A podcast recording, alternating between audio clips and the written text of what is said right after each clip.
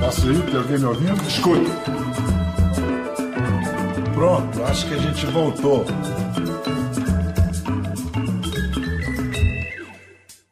Meninos, ele viu. Ele estava lá desde o início, ou melhor, ele estava aqui desde a primeira transmissão. Naquele dia 1 da televisão brasileira, 18 de setembro de 1950, ele é testemunha viva. Sorte da história, pois além de excelente observador, é um contador de histórias irresistível, um ator autor, intérprete da nacionalidade brasileiro desde a raiz dos cabelos, talvez por isso ele tenha ficado careca cedo. Melhor, assim ficou com a cabeça leve para mergulhar na tragicomédia brasileira.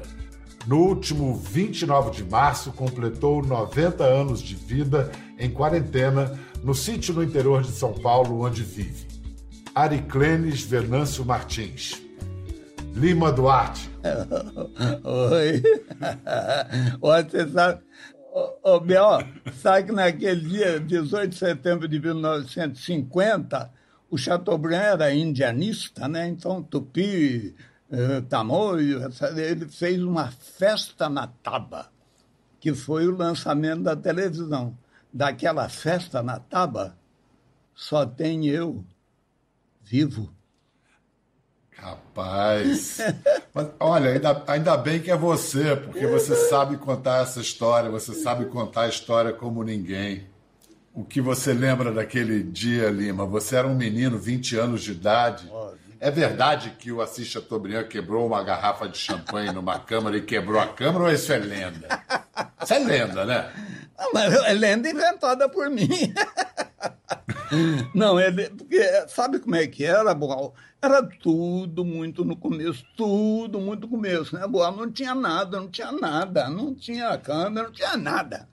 Era uma televisão Bom, era assim que fazia. Era um, um gabinete, como se diz, um cenário, um sofá, uma poltrona e outra poltrona. Três câmeras. Uma atirava aqui no geral, essa atirava para lá e essa atirava para lá. Até hoje acho que é meio assim ainda, viu? E o, e o Odovaldo do por inaugurado da televisão, primeira televisão na América do Sul. Pá! Rebentou a televisão, a câmera e ela foi para o ar já meio assim torta. Mas é muito linda a história, muito linda. Não é lenda, não. Eu inventei, mas é fácil. Ah, meu Deus, que maravilha, Lima. Lima, como é que você está levando essa quarentena aí? Você assiste televisão? O que, que você faz aí no sítio? Não, estou de quarentena há 40 anos, porque eu moro aqui no sítio e moro sozinho. moro sozinho. É um negócio de ler, e tenho visto muito streaming aí, tenho visto umas coisas engraçadas, interessantes. Eu acho que se alguma coisa vai mudar, é o cinema. Eu acho que o cinema, como casa, acabou, né? Agora vai ser tudo streaming. Eu li uma coisa boa, o Bial, perdão, hein? Eu vou cometer Normal. muitas vezes, mas é porque eu amo demais o Boal, viu, Bial? Bom, eu vi que eles fizeram um filme aí, um blockbuster qualquer, em Hollywood, esperaram para lançar. Aí veio a pandemia, não lançaram, esperaram, vamos esperar. Depois, no mês, falaram, não podemos esperar muito, e lançaram no streaming. 100 milhões de espectadores. Que filme tem isso? Então, eu acho que o cinema, como casa, acabou. E eu acho que o fato de não ter mais cinema agora vai ser streaming. Eu acho que exige um outro ator. Porque é muito coloquial, é muito cotidiano, é muito. Entra Rapaz, você vê esses filmes até transando. Tá transando, dá uma espiadinha lá na série, né? Então vai exigir um ator, um outro ator, um ator mais coloquial, mas que, que entre na televisão como eu, que fale direto com você. Um ator que. E, Brecht há de nos salvar com o que ele cunhou maravilhosamente, que é o realismo crítico, onde o ator é também autor, interpreta e critica o seu personagem. É muito difícil, mas é uma delícia de fazer. Então não ficamos só gente decorando e falando, decorando. Claro que você não vai poder fazer isso com Shakespeare, né? Mas no mais, eu acho que vai ser muito bonito se um ator penetrar dentro da sua casa, fizer o cara e disser, ó, oh, como é que esse cara é? Olha que sujeito safado, olha o que ele está falando. Oh, mas que nobreza de sentimento, entendeu? Será muito bonito, né?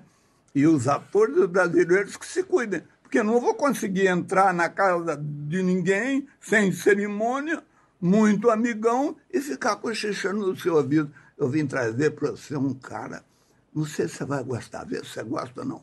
Eu faço um pouco isso. E o senhorzinho Malta era muito isso. Muito, muito. Você estava falando isso, você estava falando isso, eu estava lembrando. Você, é. Eu queria te mostrar uma coisa. A gente tem uma cena do Senhorzinho Malta de 75, da versão censurada, e tem a mesma cena reescrita, reencenada em 85. Ah, Vamos assistir? E aí você comenta? Tô louco, nunca vi, quero ver isso. A estrada Salvador Asa Branca vai ser construída. O projeto já está na Câmara para ser votado. Eu conversei com dois deputados amigos meus. A verba vai sair. Vocês estão dizendo por aí que você só está lutando por essa estrada porque ela vai valorizar suas terras. Oh, mas, é, mas que gente mais ingrata, meu Deus do céu. Que ingratidão, minha Nossa Senhora. Uma estrada é uma coisa que beneficia todo mundo. Quando é que esse cafundó do Judas que tem aqui pensou em ter uma estrada asfaltada ligando diretamente à capital? Quando é que se imaginou que um cafundó do Judas como esse pudesse ter um aeroporto, uma ligação com as maiores capitais do mundo aérea que vai beneficiar todo mundo? Agora, só porque esse aeroporto vai ser construído em terras que eu comprei, mas o que é que tem isso demais, meu Deus do céu? O que é que tem? Ia ter que ser construído em algum lugar mesmo? Ora, se vai ter que beneficiar alguém, que beneficie eu, que foi quem pariu a ideia. Tô certo ou tô errado?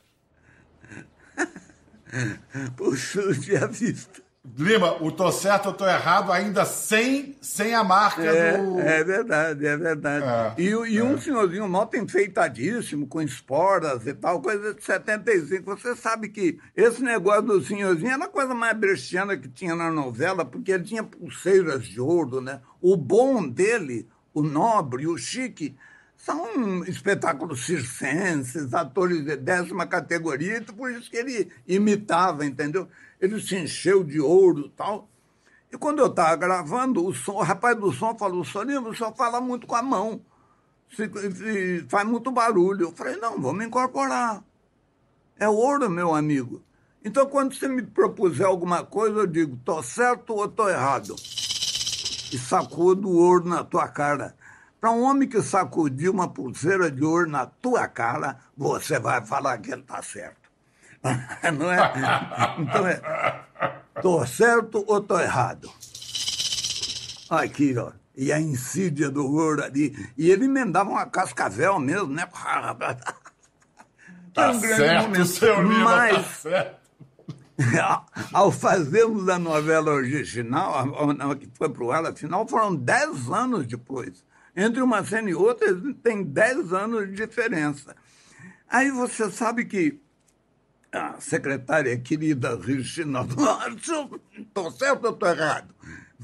Não sei, não. Mas a secretária querida foi.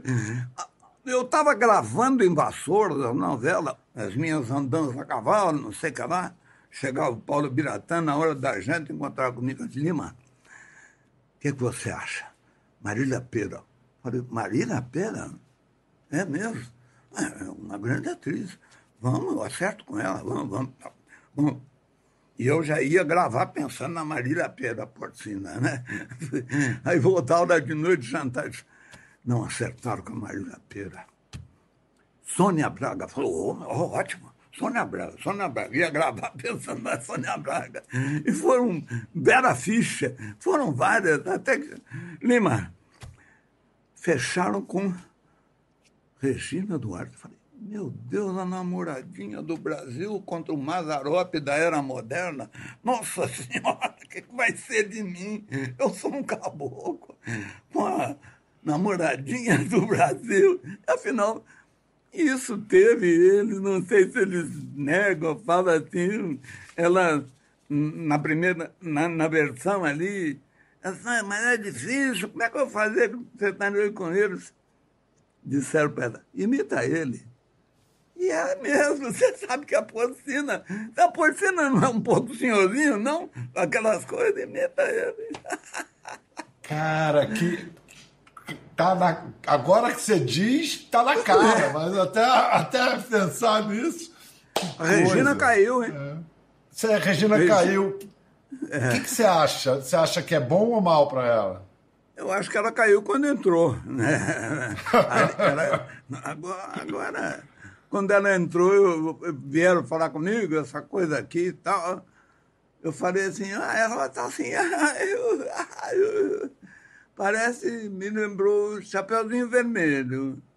O caçador tinha sido assassinado com essa pletora de armas que andou por aí, e o Chapeuzinho perdido encontrou com o lobo. Aí se abraçaram e continuaram. vamos casar, não casou, vamos casar. Casou.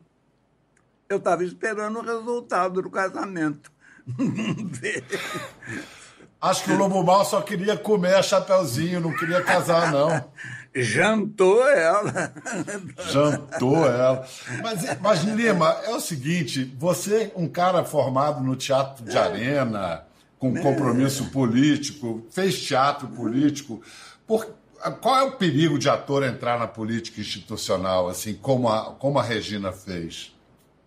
Você sabe que eu, eu eu tenho, conforme você já disse, sabe, eu tenho 90, 90 anos, 91.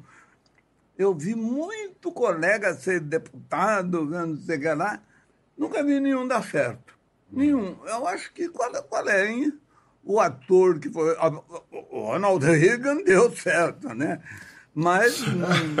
Eu acho que o, o, Reagan, é, o Ronald Reagan é a exceção que confirma a regra, talvez. Né? A, a, a, Fernanda, a Fernanda Montenegro já foi convidada para ser ministra da Cultura, ela nunca chegou perto. Você já teve convites para entrar em política? Mas você não imagina que convite. Muito mais importante e uma história muito interessante, muito bonita, que um dia eu conto para eu posso contar, eu estava gravando o último capítulo do Salvador da Pátria, o Sassamutema.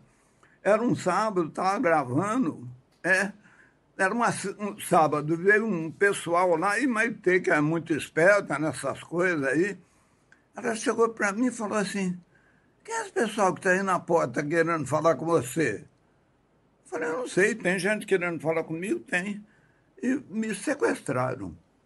Você vai conosco para São Paulo, você tem um encontro, o Franco Montoro aceitou, topou, na casa do Mário Covas, do velho.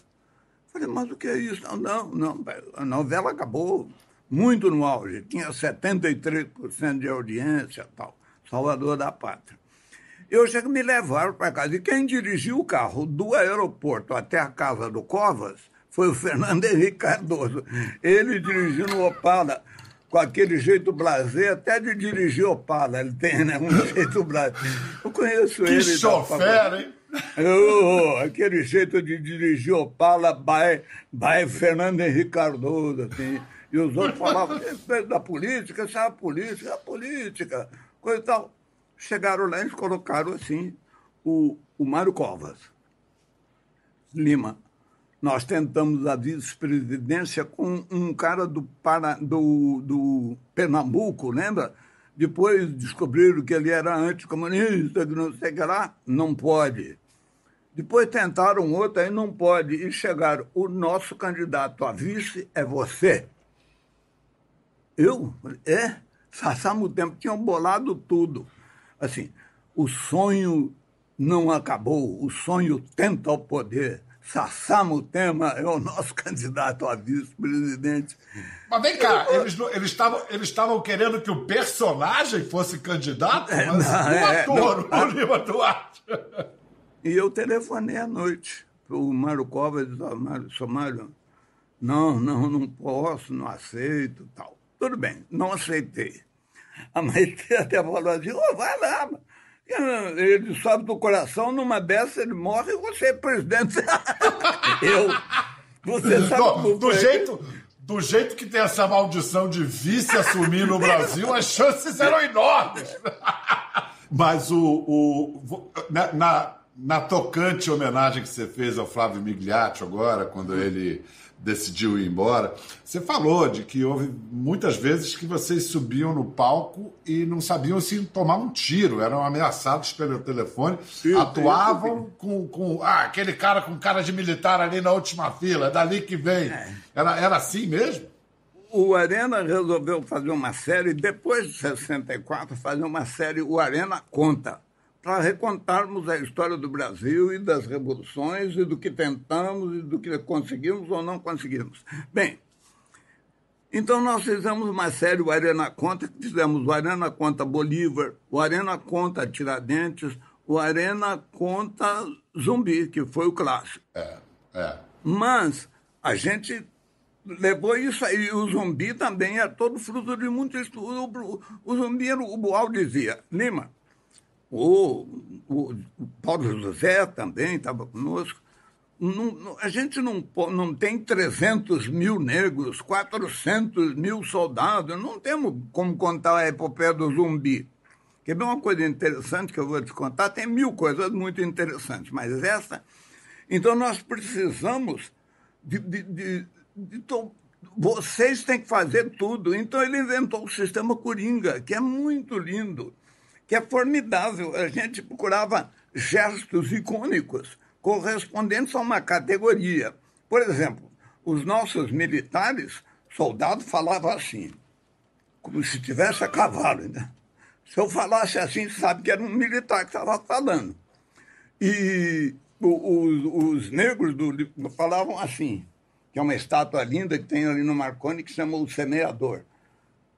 Os negros falavam semeando, assim os, do zumbi. Os padres todos da Santa Maria falavam assim. O sistema era maravilhoso. Às vezes eu conversava comigo mesmo, eu falava, mas meu filho, como é que vai você? Não sei o que lá. Ah, pai. Entendeu? E dialogava comigo. Lindo sistema. E o que coisa linda! E o público percebia, o público, foi assim o nosso zumbi. Então, Cada um tinha um. Eu, eu, o meu domingo Jorge Velho, o meu domingo Jorge Velho, o Antônio Pedro disse que é a maior criação do teatro mundial em todos os tempos, modéstia à parte. Porque o domingo Jorge Velho era um guerreiro paulista que foi levado para destruir o Palmares. Ele foi chamado para lá, um bandeirante, domingo Jorge Velho. Um selvagem, né? Um bandeirantezinho ah, selvagem, um homem. Pois, então, você, só ver... de falar que você estava fazendo Domingo Jorge Velho, já fico com medo. É. que seria? Eu fico pensando, quando você começou a falar do Domingo Jorge Velho, sabe o que me veio à cabeça? O seu sargento Getúlio. Não, não, não que eles tenham nada em comum, os personagens, mas o, é. o, o, ódio, a, a, a, raiva dentro do personagem. Tem algum mas, parentesco? O que mais, é, é, o que mais impressionante no Sargento Getúlio é que esse ódio, esse desespero odioso, era contra o conhecimento. Isso. Contra a cultura. Tem uma hora que ele fala para o preso assim: Você tem ginásio? Você tem ginásio? O cara, não, não, não, tá, tem ginásio? Olha o que eu faço. Bam! E dá um muro na cara do. Isso é o que eu faço com quem tem ginásio está destruindo a sabedoria, o que está é. acima dele, o conhecimento. É muito bonito esse personagem. É, você sabe, é muito bonito. Esse ressentimento contra o conhecimento, contra é. a, o saber e a arte, hoje em dia está muito manifesto no Brasil. Outro muito, conto, muito. Do, tem um conto do Guimarães Rosa que é isso também, que é o famigerado. Que é, é o. Ele, ele é tem o ódio do conhecimento, né? Também tem o é. ódio. De onde, de onde hoje a gente tem uma força política muito representativa, não só no Brasil, mas no mundo, que é ela se revolta contra a ciência, contra o saber, contra o conhecimento. De onde vem isso, Lima, esse ressentimento que, todo? Contra o que caminha sobre todos nós, sobre o que acontece sobre todos nós, sobre o que nós não vamos alcançar ou não podemos, a ciência. Einstein, não é verdade? Quando eu estive preso, Essa é uma história linda também. Eu fui lá prestar depoimento, aquele negócio que eu contei, eu estava na escada e veio a veraneio. Todos nós ficávamos esperando o nosso veraneio. Veio uma, parou, e o sujeito se e tal. Esse aqui, esse, esse momento, Boal, é verdade. Eles têm uma coisa de tumor, fundo e úmido. Quando eu virei para o Dionísio Azevedo e disse, eles vieram. Avisa lá em casa que eles vieram me buscar. Fala para minhas meninas que eu volto. E sem saber para onde ia. Esse momento é muito difícil, muito difícil. Entrei, fui, afinal, era só um depoimento. E o cara, o escrivão, não tinha celular, não tinha essas coisas. O, o, o escrivão, quando eu passei, eu vi o Fleury sentado ali do lado. E o Tuma. Ele que tomou o depoimento era fã de novela. Eu fazia uma novela chamada A Gata. E ele falava, ô, ô, ô, tal. E eles não perguntam, eles afirmam, né? Ele falou, você é comunista, né? Eu falei, não, rapaz, eu sou comunista. Sou comunista. Como é que tem esses livros aqui? O, Liano Lenine, o 18 Brumário, Engel, tal, esse livro. Não, meu amigo, eu posso ter que interpretar o Lenine. Então estou estudando a vida dele. Aliás, tem meio que a cara com aquele óculos. Hein? Você não acha?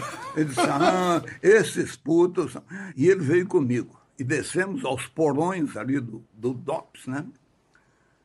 Descemos lá, chegou numa sala gradeada. Eu vi sentada no meio da sala, sentado, com um paletó de pijama só e o e o, e o torso nu, e o paletó puído, e uma bermuda também meio puída, mal arrumada, jogando xadrez.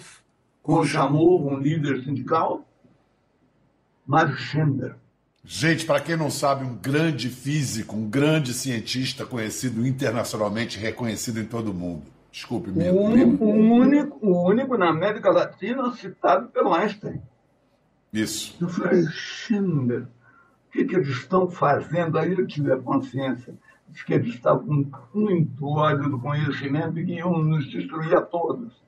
Nossa Senhora, o Schindler. E o Chamor levantou, veio, e o, e o esbirro aqui. O Chamor levantou, veio e disse, ah, pegaram você também, Eu... Ele olhou e falou assim, ah, não, é, mas você não vê, você é viado, viado é tudo puto, ator é tudo viado. Aí eu olhei para ele, olhando, ele olhando para mim com olhos de companheiro e dizia, ator é tudo viado, você não vai nunca. Aí eu, ó. Ah, meu Deus. E ele aqui atrás. Que coisa linda, Lima. Que coisa linda, que história. Mário Schemberg, aí eu tive a consciência disso aí, de tudo. De maneira que não me assusta nada essas barbaridades que você está vendo aí hoje. Está rindo hoje dos 5 mil mortos, não sei o que lá, mortos. Toma tubaína. O que, que é isso, hein? Você viu hoje? É demais, é demais. É demais, é demais. Não, a... Bom, nem é isso, isso que você está sentindo, não dá nem para pensar mais nisso, né? Não dá para responder, não dá para analisar, não dá para mais nada. Eu não quero ouvir falar nisso.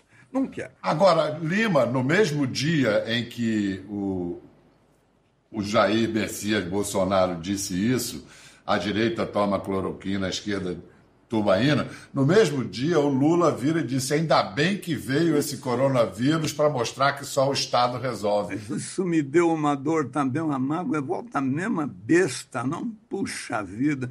Sabe quando o Lula foi candidato da primeira vez, vieram falar comigo, eu disse para ele: eu não voto nesse homem porque ele promove a glamorização da ignorância. Num país como o Brasil, num país como o Brasil, isso é um crime de lesa pátria. Ele não pode ficar falando eu sou ignorante, minha mãe não sabe ler, mas eu sou presidente. Que é isso? Então eles ficaram contra mim. Agora eu esperava que ele voltasse um pouco mais. Voltou com esse mesmo papo. Estamos perdidos, viu? Ah, meu Deus. Eu até tinha pensado em umas coisas que eu queria. Eu, que eu tinha pedido para você, para ler o negócio do, do, do, do Guimarães, do nosso tão querido Guimarães, sempre eterno Guimarães, tem muitos né, que a gente cita, mas ele, ele diz aquela coisa muito bonita que eu gosto. Eu queria abrir essa nossa conversa, que já está quase fechando, mas eu queria abrir assim. Com ele diz assim: Eu quase que não sei nada, mas desconfio de muita coisa. Maravilha, Guimarães, né? Mas isso aqui, que a propósito de estar tá aqui falando com você, é assim, ó. Contar. Contar. Ah, contar é muito dificultoso. Não pelos anos que já se passaram, mas pela astúcia que certas coisas têm de ficar remexendo dentro da gente, fazendo balancê. A vida da gente vai em, em quadros, em quadros, assim, uma coisa depois da outra certinha. Eu acho que se misturar elas, né, não vai dar certo, não. Não é lindo isso? Nossa! Ah, Bom, meu Deus. Ai, contar é muito dificultoso, é muito dificultoso contar. Ah. Astúcia, astúcia que certas coisas têm de ficar remexendo dentro da gente. Isso ah, é bom. Assim, assim, você acaba com a gente. Não, querido amigo, olha, eu tenho ah, uma. Eu, eu tenho uma ideia sobre o Grande Sertão, e evidentemente é um livro que não fala de, de um acidente geográfico, né? É o Grande Sertão que todos nós temos cá dentro. E as pequeninas veredas. Grande Sertão, veredas. Sassá Mutema. Já me chamou? É, não, eu estava tentando decorar seu nome. É. Sassá de Salvador, que é meu nome de batismo. Mutema é o nome da fazenda que eu nasci. Lima, eu, eu, eu quero para a gente encerrar esse nosso encontro, infelizmente, porque, pô, conversa mais deliciosa. Eu quero mostrar um, um, pedaço da primeira entrevista que eu fiz com você, que para mim foi inesquecível. Foi em 1983. A gente gravou no Retiro dos Artistas. E você lembrou de um fenômeno da natureza que o Ibsen é, usou eu vou mostrar, você contando sobre os patos selvagens. Tem uma peça do Ibsen. Isso, isso. Olha Pato, aí. Pato selvagem, é.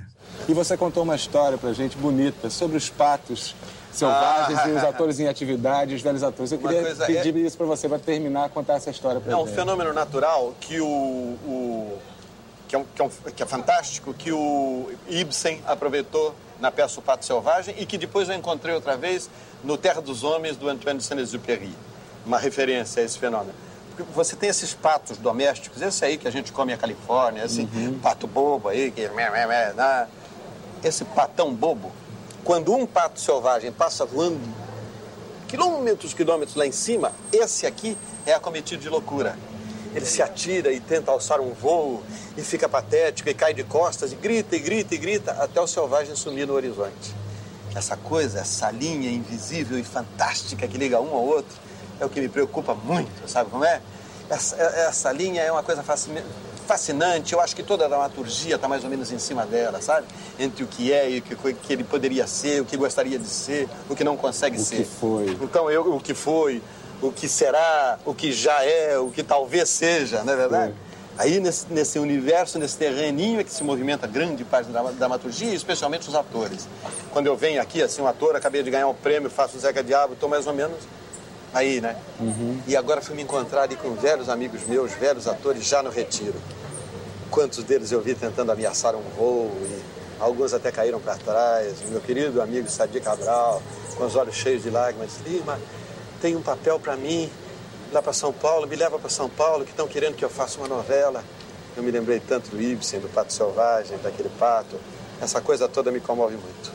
É lindo mesmo, não puxa a vida, que linha nos liga a esse voo fantástico que todos nós queremos dar, pretendemos dar, às vezes cai de costa, Às vezes levanta um voozinho. É. Muito obrigado, Lima. Muito obrigado pela sua generosidade e que você continue voando alto como os patos selvagens que a gente fica aqui apreciando o seu voo e aplaudindo. Quer ver as fotos e vídeos que comentamos aqui? Entre no Globoplay, busque a página do Conversa e assista o programa na íntegra. Até a próxima.